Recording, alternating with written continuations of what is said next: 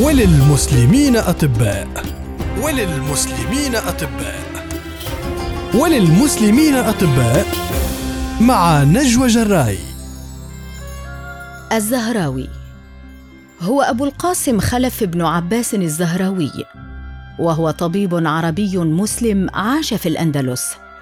ولد الزهراوي في مدينة الزهراء وترجع أصوله إلى الأنصار فقد عاش في قرطبة. حيث درس وعلم ومارس الطب والجراحة. ولم يتم الإشارة لاسم الزهراوي إلا من خلال كتابات ابن حزم الذي عده من ضمن أعظم أطباء الأندلس. أما أول من كتب سيرته الذاتية فهو الحميدي في كتابه جذوة المقتبس في ذكر علماء الأندلس الذي كتبه بعد ستين عاماً من وفاة الزهراوي. حيث قال عنه أنه من أهل الفضل والدين والعلم. تخصص الزهراوي في علاج الأمراض بالكي. كما اخترع العديد من أدوات الجراحة كالتي يفحص بها الإحليل الداخلي والذي يدخل أو يخرج الأجسام الغريبة من وإلى الحلق والتي تفحص الأذن وغيرها. وهو أول من وصف الحمل المنتبذ عام 963 ميلادي. كما أنه أول من وضح الأنواع المختلفة لأنابيب البذل وأول من عالج الثؤلول باستخدام أنبوب حديدي ومادة كاوية. الزهراوي أيضا أول من وصف عملية القسطرة وصاحب فكرتها والمبتكر لأدواتها وهو الذي أجرى عمليات صعبة في شق القصبة الهوائية. وكان الأطباء قبله مثل ابن سينا والرازي قد أحجموا عن إجرائها لخطورتها. وكان الأطباء قبله مثل ابن سينا والرازي قد أحجموا عن إجرائها لخطورتها. وللزهراوي إضافات مهمة جدا في علم طب الأسنان وجراحة الفكين وكتب في تشوهات الفم وسقف الحلق. وقد أفرد لهذا الاختصاص فصلا خاصا به.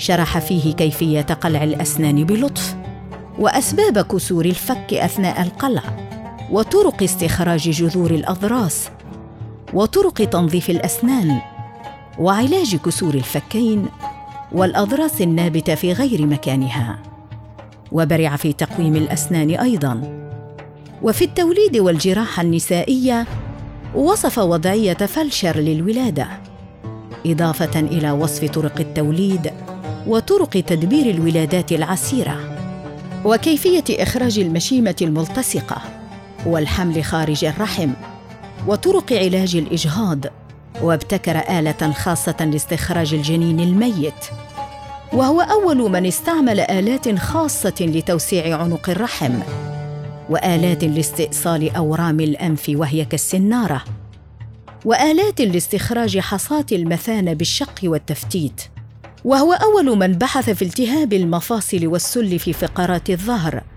قبل برسيفال بوت بسبعمائة عام. وهو أيضا أول من استعمل القطن لإيقاف النزيف كما صنع الزهراوي أول أشكال اللاصق الطبي الذي لا زال يستخدم في المستشفيات إلى الآن.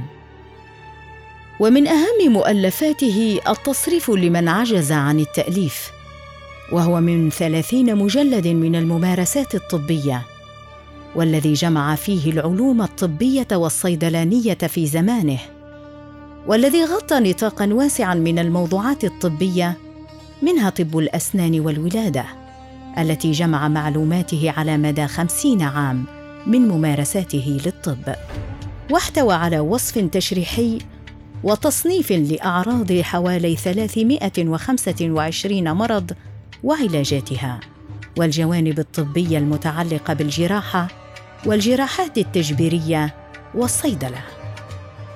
إذ كان الزهراوي رائداً في تحضير الأدوية باستخدام تقنيات التسامي والتقطير كان كتابه الذي ترجم إلى اللاتينية تحت اسم Liber Servitoris له أهمية خاصة لأنه يمد القارئ بالوصفات والشرح لكيفية تحضير عينات من العقاقير المركبة.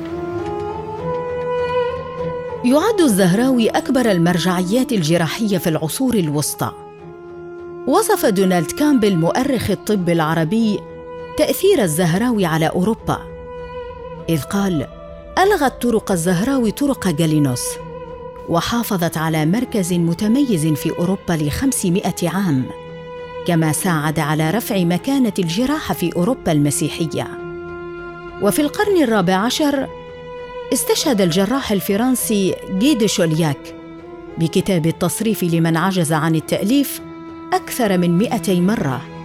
ووصف بيترو أرجالاتا الزهراوي بقوله بلا شك هو رئيس كل الجراحين وقد ظل تأثير الزهراوي حتى عصر النهضة حيث استشهد الجراح الفرنسي جاك ديلشامب بكتابه التصريف وقد كرمته إسبانيا بإطلاق اسمه على أحد شوارع قرطبة. وللمسلمين أطباء. وللمسلمين أطباء. وللمسلمين أطباء. مع نجوى جراي.